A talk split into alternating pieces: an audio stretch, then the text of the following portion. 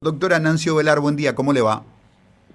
Buenos días, Quique, buenos días, Diana, y buenos días a la audiencia. Aquí lista para esta conversación. Diana García, buen día, ¿cómo estás? Buen día, Quique, buen día, Nancy, un saludo a la audiencia, a la gente ahí de radio y bueno, también eh, lista para conversar. Un placer realmente. Concluye el año lectivo 2020, un año singular por donde se lo mire, un año que obligó a los sistemas educativos en el mundo a dar un salto impensado, urgente, a tirarse al vacío con paracaídas de emergencia para tratar de improvisar una educación a distancia con resultados dispares. Por supuesto, la cuestión le encontró a Paraguay con los pantalones por los tobillos y se puso más buena voluntad que ciencia, saber o desarrollo sistemático. Las quejas han sido muchas y el resultado en calidad educativa es una incógnita. Eh, ese sería el punto de partida de nuestra conversación. ¿Qué podemos recoger, doctora Nancio Velar, de la experiencia de la educación pública en el año 2020, año de pandemia, año de educación a distancia, llamada ocasionalmente educación virtual o educación digital? Sí, eh, realmente es así como dijiste, Quique, un año que puso todo patas para arriba y lo que desnudó en cierto modo de nuestro sistema educativo es esa estructura social eh, muy desigual de nuestro país, que es una deuda y fundamentalmente eh, la falta de inversión en garantizar el derecho a la conectividad. Eh, la UNESCO ya señala como un derecho humano tener la posibilidad, de, o sea, tener acceso a Internet y, a, una conectividad. Nosotros estamos lejos de esa, de esa, de ese desafío, de esa, de, cumplir esa, esa meta de garantizar el derecho a la conexión a los ciudadanos. Fíjate que solo el 20% de los hogares paraguayos cuentan con Wi-Fi. Y y mismo ese, eh, la calidad de ese servicio es eh, también cuestionable y no no no porque dependemos de eh, los servicios que se adquieren de tanto de Argentina como Brasil que es hasta donde llegan los cables submarinos de fibra óptica. Entonces eso por un lado.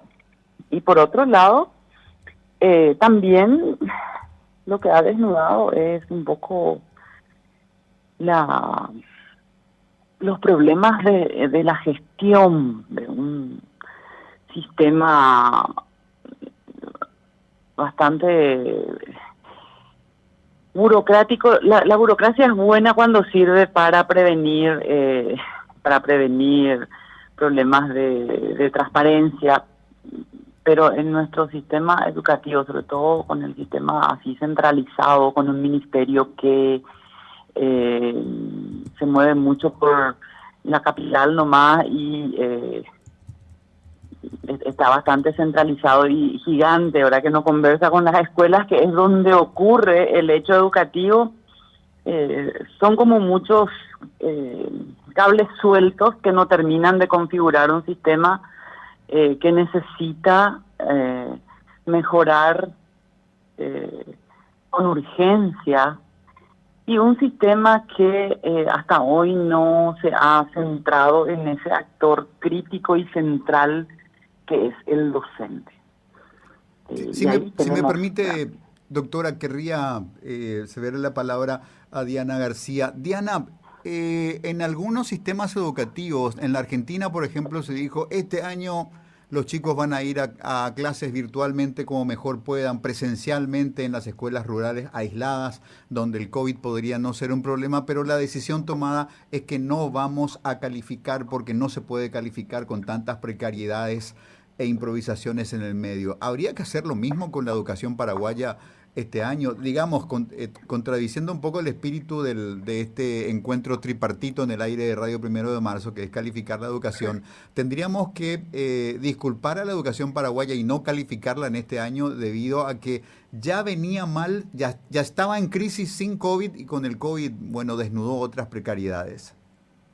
Pero absolutamente, comparto lo que plantea y con, con mucha más experiencia en lo que es la construcción de una política. El hecho pedagógico, la experiencia pedagógica, primero en Paraguay, tiene que ser planificada desde esta territorialidad con, justamente ver los grados de afección. Si el 80% de los niños no tienen posibilidad de acceder a Internet, lo hace a través de un celular, y como yo digo, ese celular es pluricelular, porque es el celular que puede usar el papá para trabajar, la mamá para bajar lo otro, es, es un objeto compartido doméstico. ¿De qué manera eh, se genera algún tipo de plan adecuado? O sea, yo puntualmente quiero plantear una cuestión eh, importante que si bien se ve la improvisación, la improvisación y como una idea de evasión y una respuesta totalmente autoritaria como una idea cuando cuando uno dice, bueno, no hay que no hay que evaluar, bueno, ¿qué, qué se va a evaluar? Esta experiencia, el currículum, cómo se trabajó. Sin embargo, vemos de una dirección totalmente autoritaria, yo, para mí ese hecho es fundamental y debería quedar como una de las viñetas de, de, esta experiencia, es eh, esa idea que no sé ni si corresponde a una, a una idea ni de conductismo, a una práctica de decir, bueno, miren padres, si hacen las tareas van a tener víveres. A ese nivel de indolencia llegó un ministro de Educación. Ya se están planeando un último informe de educación que se hizo a 33 países, Paraguay no entra, que hace la UNESCO, diciendo que va a existir una crisis de aprendizaje, se va a profundizar esa exclusión. Hay posibilidades de desmatriculación y eso va a ser en sectores más vulnerables donde la educación puede permitir la posibilidad de cambiar un proyecto de vida. Entonces acá que vemos, yo mira, te voy El Ministerio de, de, Trabajo genera algún tipo de datos para saber cuántos eh, desvinculados eh, existe IPS. También podemos acceder a unos datos también de otros ministerios que están diciendo cuál es el impacto de la pandemia sobre todo en el mundo del ingreso. Las pymes dejaron de facturar 60%, se dice el trabajo. La pregunta es, ¿qué datos tenemos hoy cuando el MEC, teniendo las posibilidades eh, mucho más estructurales, con coordinaciones pedagógicas, eh, con coordinaciones territoriales, de generar algún tipo de información para saber, bueno, cuál fue el impacto. No, la política es la negación y quizás la falsa discusión. La falsa discusión entrar en todo un enrollo de eh, no, el, vamos a hablar sobre la política de género, cuando gestionan acá lo que hay que saber existió no desarticulación, quiénes son, dónde están, qué vamos a hacer el año que viene ante eso. Entonces, me parece que en la pandemia viene a profundizar una brecha que ya existía, una falta de planificación y reforzar la vuelta a un autoritarismo indolente en, ese, en esa institución. Doctora Nancio Velar, me decía un docente rural y gremialista que quizás este tendría que haber sido un año sabático para la educación y dedicar ese tiempo a construir una pedagogía de educación digital verdadera para lanzarla en el año 2021. Y digamos, ese planteamiento como un dibujo nos expone la falta de conexión entre los engranajes del gobierno, porque si ahí hubiese intervenido un factor médico-científico para hacer una prospección de una línea de tiempo futura del COVID, ¿el COVID es un problema del 2020 que va a morir con la, con la vacuna o va a ser como el dengue que ya vino para quedarse y habrá que plantear una mixtura de educación presencial con educación digital?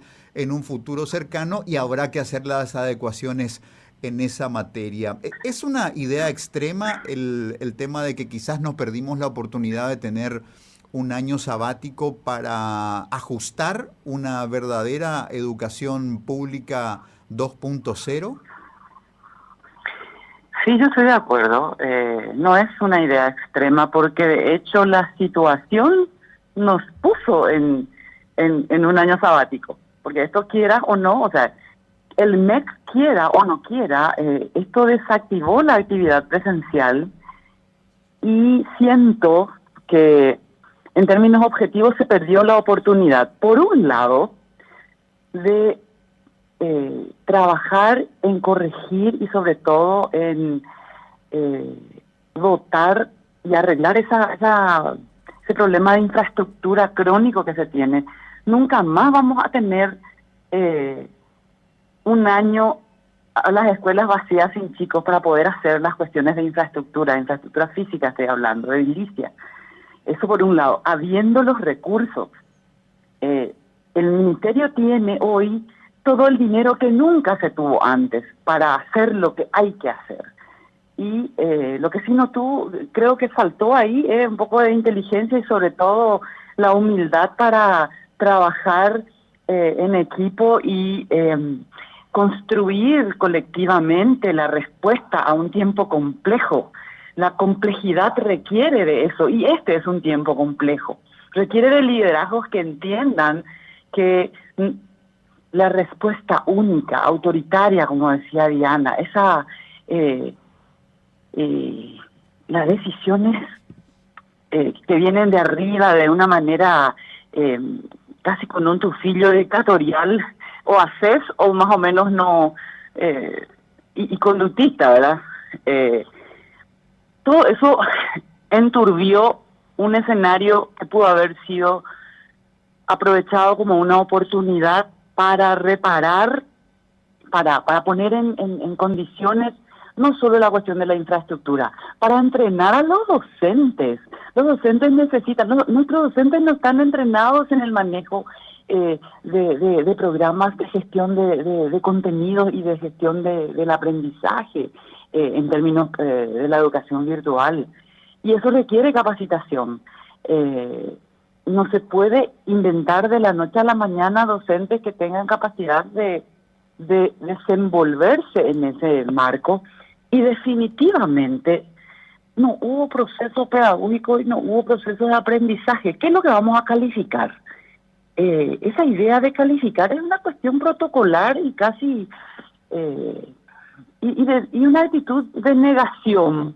Parece que nos quieren tomar a todo el pelo y, y, y tomarnos por tonto y decir, ah, no, eh, pasaron todos de grado. ¿Qué? Yo estoy viendo gente que eh, está terminando planillas que van a hacer, eh, van a promover a los chicos. ¿Qué es lo que se va a promover? Este es un año completamente atípico. Entonces, eh, en estos momentos es que se prueba eh, la capacidad para responder y la inteligencia para responder a, a, a, las situaciones que, que, nos quitan fuera, fuera de lo común, para responder con, con inteligencia y sobre todo con un claro conocimiento de la realidad. Uno no puede plantear soluciones de espaldas a la realidad. Y yo siento que eso es lo que se ha hecho. Eh, tengo la impresión de una eh, directiva ministerial eh, absolutamente autista eh, que solo eh, está detrás de la del, del, anuncio del éxito eh, y esa visión así exitista, negadora de, de realidades eh, profundas y sobre todo diversas. Nosotros nunca una sola solución que viene del ministerio va a ser la respuesta a la diversidad de situaciones que tenemos y por las que pasan los niños paraguayos y los jóvenes paraguayos en, en, en materia educativa. Licenciada Diana García, eh, decía que esta situación de la pandemia expuso la fragmentaridad del Estado paraguayo, porque parecía que el escenario estaba servido para que, por ejemplo, el sector de las telecomunicaciones adquiera un gran protagonismo, es decir, ahora tenemos que turbinar una agenda digital, extender, perfeccionar, culminar el mallado de fibra óptica eh, nacional, convertir al Wi-Fi en un servicio público como el alumbrado público para crear las condiciones de base para que una educación a distancia transmitida por medios telemáticos pudiera ser eh, factible para más personas. Eh, sin embargo, hubo un silencio pesado por parte de la autoridad regulatoria de, telecomunicaciones que algo contribuyó para que el Ministerio de Educación pudiese tener una plataforma que liberase a los alumnos y otros actores como los docentes que al entrar a la plataforma dejaban de usar sus propios paquetes de datos para poder interactuar con, con, la plataforma. Hasta ahí llegaron, digamos, un servicio mínimo cuando la oportunidad estaba servida para tratar de hacer un esfuerzo y mejorar el mallado de, telecomunicaciones que todavía sigue siendo una gran necesidad en vista de la, de la experiencia que realmente es, es impresionante eh, todo lo que nos cuentan los docentes con los que hemos hablado muchísimo en este año a propósito del, acceso a Internet como una necesidad de base para que alguna forma de educación, por precaria imperfecta que sea, fuese posible en este año, Diana. Es así mismo como decís, mira, eh, me parece que era una oportunidad y tiene que ver, está vinculado directamente con el derecho a la educación. ¿Por qué planteo eso? Porque si el acceso a Internet no es vía Wi-Fi, no sé, ustedes hablan, la otra vez me explicaron que el uso de datos es un uso más caro o sea, quien está utilizando WhatsApp haciendo los paquetivos y no tiene una cuestión fija, paga más por uso de datos y segundos, ¿sí? Entonces, a veces una mamá me decía yo, mil, dos mil guaraníes para descargar esto, dos mil para hacer una consulta a, a, la web, dos mil para un tutorial, porque yo... Entonces, estamos, deberíamos calcular justamente cuánto hay ahí de gasto de la familia que ya se, están marcadas en una crisis evidentemente que afectó. Entonces, para mí que esos son los datos importantísimos de ver, ¿sí? Porque el, el, el, si el WhatsApp es el principal medio, bueno, ¿cuánto? ¿Cómo se dio? ¿De qué manera? Algunos decían, no, a veces nos íbamos o a un shopping o nos íbamos a la plaza, entonces, a mí lo que me, me, preocupa es que al no tener datos mínimos, uno no puede saber justamente en qué realidad está. Eso podemos decir que es lo básico, pero después hay que tener el otro que es justamente la temperatura territorial, que el MEC tiene como, como, como salud una capacidad de despliegue de, de, poder llegar con docentes, con directores, bueno, y a partir de ahí recoger, bueno, dónde estamos, qué tenemos que hacer y qué, y, qué ver, ¿verdad? Porque de, de lo que en el marco otro estudio que no tenía que ver con esto, cuando hacemos las entrevistas grupales, en, sobre todo en zonas de, que, ya tenían esa, esa, brecha, esa brecha educativa, podemos enfrentarnos a que exista algún tipo de, de, exclusión y desmatriculación, sobre todo a lo mejor de niñas eh, del mundo rural. Entonces, ¿de qué manera uno puede ya enfrentar enfrentar esa situación? Porque van a decir, bueno, intenté una vez, porque hay una frustración o sea, la frustración de decir, bueno, no tengo internet, ¿cómo hago? ¿Qué voy a hacer? No es solamente cumplir los currículos y, comparto esa idea de que hay como una cuestión así obsesiva, ritualista, descontextualizada, porque eso niega también como, como uno no va a replantear la pandemia y bueno, tiene que ingresar nuevos contenidos, estoy en la casa, ¿qué voy a hacer? ¿Cómo, se estudia de esa manera? El entorno virtual del aprendizaje implica un nuevo concepto de ese proceso, ¿verdad? La enseñanza y aprendizaje, y con lo que yo también estoy en la docencia, cambia todo, o sea, un uno cambia totalmente, ¿no? es pasar nomás y traducir. En países desarrollados que dijeron, bueno, justamente necesitamos parar y capacitar y ver. O sea, ahí uno tiene esa flexibilidad que no es tan ritualista y dice, bueno, vamos a parar estos tres meses o adelantamos vacaciones, veamos lo que hacemos y tres meses y decimos, bueno, ¿qué vamos a hacer? Vamos a reducir tres contenidos, cuatro. ¿Cómo incorporamos la reflexión sobre qué pasó en la pandemia en, en, el hogar. vamos a fingir que no está existiendo, por ejemplo, un aumento de la violencia en niños en el hogar. ¿sí? Cuando uno plantea eso, ah, no, ideología de género, ¿no? ¿Cómo? O sea, es, el, rol de la escuela es dinamizador de la comunidad. Y, tiene, y como dinamiza la comunidad, la escuela puede haber sido un lugar para plantear hasta centros de contingencia va a haber una crisis alimentaria, bueno, no puede estar desvinculado. ¿Cómo la escuela va a estar cerrada y al lado en la calle se está haciendo una olla popular? ¿Me, entiendes la diferencia de que justamente cuando se establece esa idea de, de, de, descentralizar y tener en cuenta, bueno, qué se está necesitando? No, la respuesta es vengan a retirar, van a fila, acá el kit, pero tráigamela, porque con ustedes no, no, ustedes son los no me trajeron la tarea y así van a tener la comida. No, no sé si eso nunca, nunca se vio algo así, para el grado de, ni, los campos de concentración de otra M, y, y, eso, ese es, eso es una mentalidad muy importante de plantear en el momento del liderazgo. Entonces, por supuesto, entonces yo quiero saber, cuando se utiliza el WhatsApp, qué costo significó para una familia acceder a, una, a una educación pública.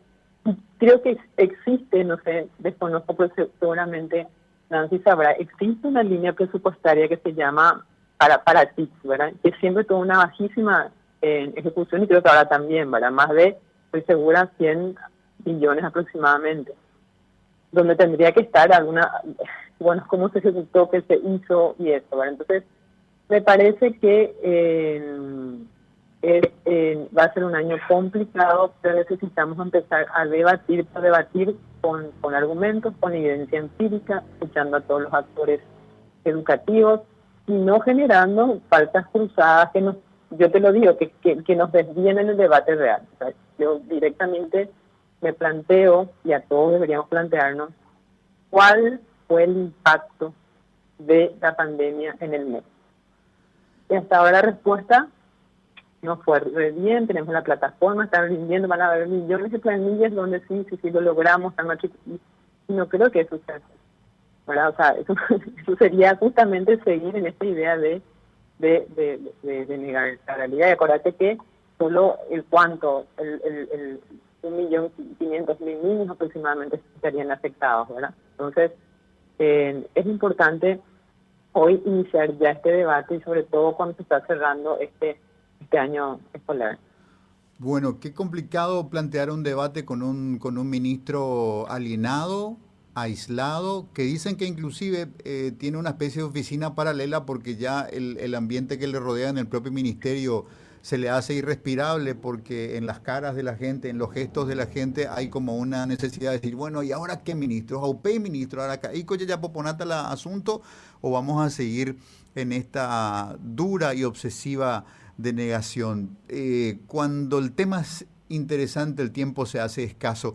Doctora Nancio Velar, ahora termina formalmente el ciclo lectivo 2020 y se abre un interreño de dos meses y medio. ¿Se puede hacer algo para ajustar la agenda, para ajustar el compás? Porque está cantado que el Ministerio de Educación y Ciencias sueña, aspira, quiere cortar cinta tricolor allá por el 20 de febrero con un regreso a, clases que depende de muchas variables, que en Paraguay los, eh, los pronósticos no son halagüeños con respecto al COVID. El COVID no solamente se mantiene, sino que se va incrementando. Vamos a llegar a un pico en diciembre y probablemente eso va a ensombrecer los cálculos del Ministerio de Educación. Pero supongamos que quieren volver a clases de alguna manera a finales de febrero. ¿Qué hay que hacer hoy como materia urgente, doctora Nancio Velar?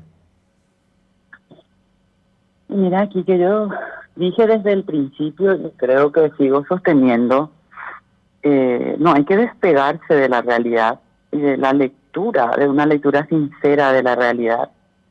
Eh, cualquier situación que plantee el retorno eh, se va a encontrar con eh, la, la, realidad del COVID que es absolutamente eh, hasta, estos momentos casi eh, imposible de, prever, digamos. No podemos saber cómo va a estar en, febrero porque así como vamos viendo el comportamiento de la pandemia es, es así, impredecible. tiene cierto nivel de, de predicción, pero nosotros estamos en este momento ante indicadores muy alarmantes y sobre todo eh, sin la sin tener la estructura para, para responder de una manera eh, digamos orgánica al problema. Yo creo que el ministerio de una buena vez tiene que hacer que funcione aquella comisión creada para pensar la transformación educativa, que hasta hoy yo no he visto ningún documento, ninguna Eh, no sé en qué terminó eso, eh, esa, demorada transformación eh, de una vez por todas tiene que plantearse, porque la transformación de la educación pasa por ese diálogo sincero, por ese diálogo informado que se hace desde la razón que dialoga con datos, con una perspectiva cierta de la realidad.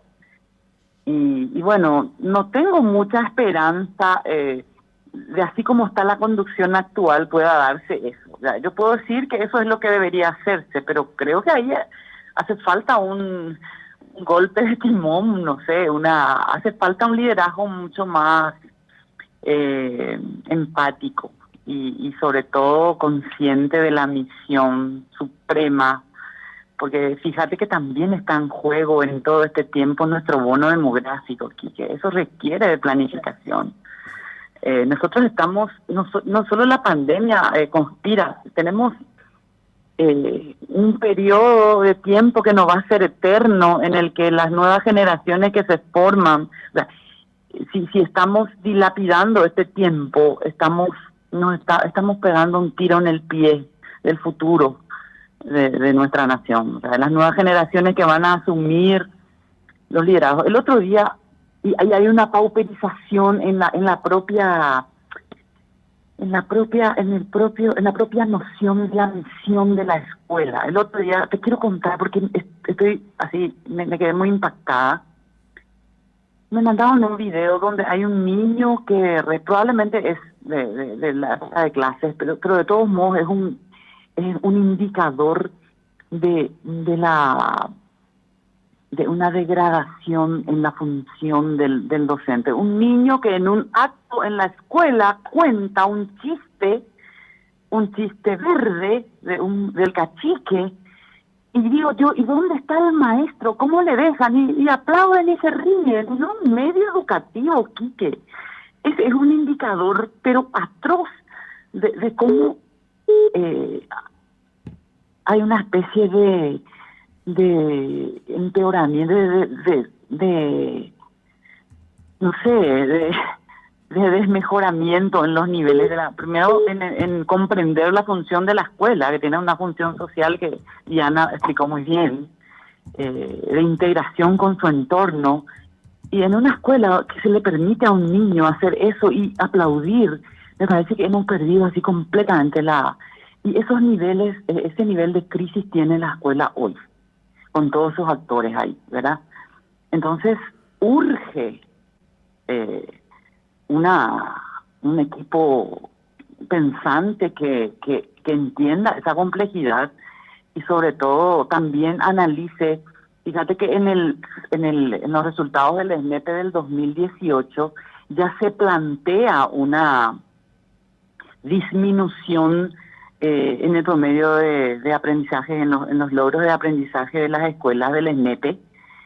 Eh, a mí me tocó hacer también una tesis sobre la efectividad de la ejecución de un programa de jornada escolar extendida que es un préstamo de 20 millones de dólares que a cuatro años de su aprobación tiene 4% de ejecución.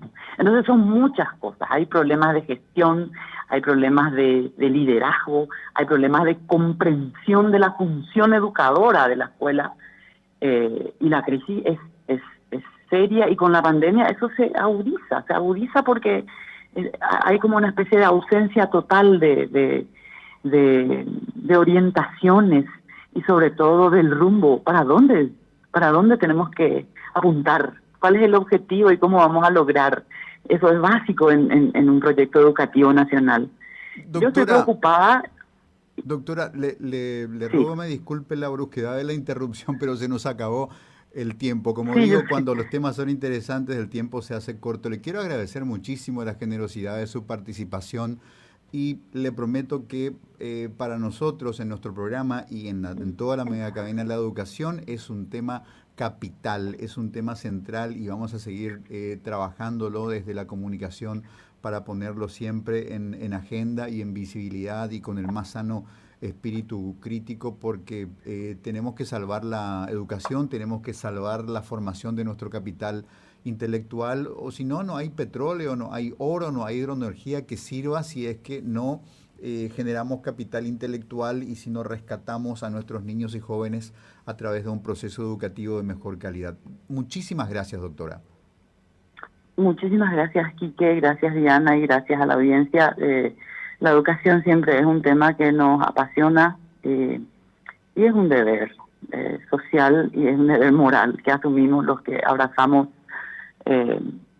esta profesión de ser docente. Muchísimas gracias. Licenciada Diana García, muchísimas gracias por la participación. Te prometo que vamos a, conversar sobre el libro del cual participás como investigadora y coautora, el libro del CADEP sobre eh, la informalidad y el cuentapropismo en Paraguay en una próxima oportunidad. Muchísimas gracias, Diana.